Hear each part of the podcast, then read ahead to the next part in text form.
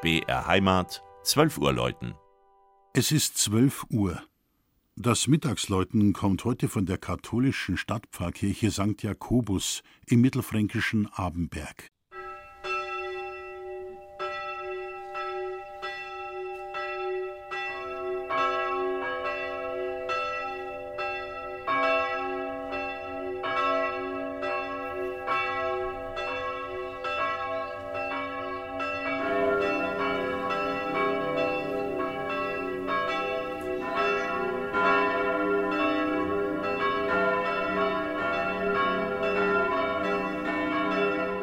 Anmutig liegt die kleine Stadt Abenberg in hügeliger, waldreicher Umgebung am Nordrand des fränkischen Seenlands.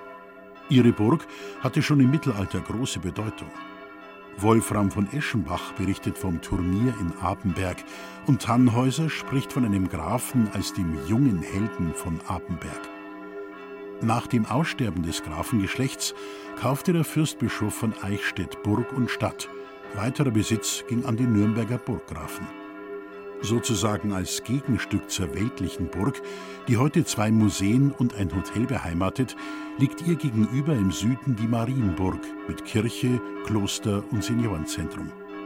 Den Grundstein hierfür legte bereits Anfang des 12. Jahrhunderts die Grafentochter Stilla, eine fromme und mildtätige Frau, die zu allen Zeiten in Abenberg sehr verehrt wurde und wird.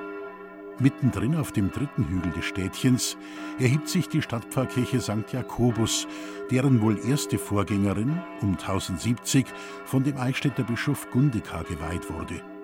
In ihr gibt es reichlich zu entdecken.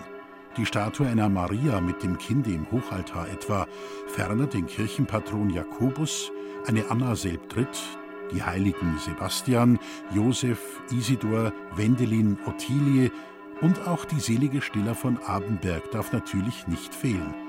Einmal ist sie im Hochaltar zu sehen, zum anderen ist sie als moderne Eichenholzstatue im Kirchenschiff dargestellt. Ein ganz wertvolles Geläute mit einer wohl einmaligen Disposition erschallt vom wuchtigen Turm der St. Jakobuskirche.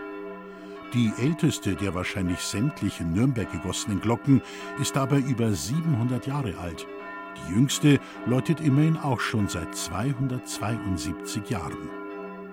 Das Mittagsläuten aus Apenberg von Klaus Alter.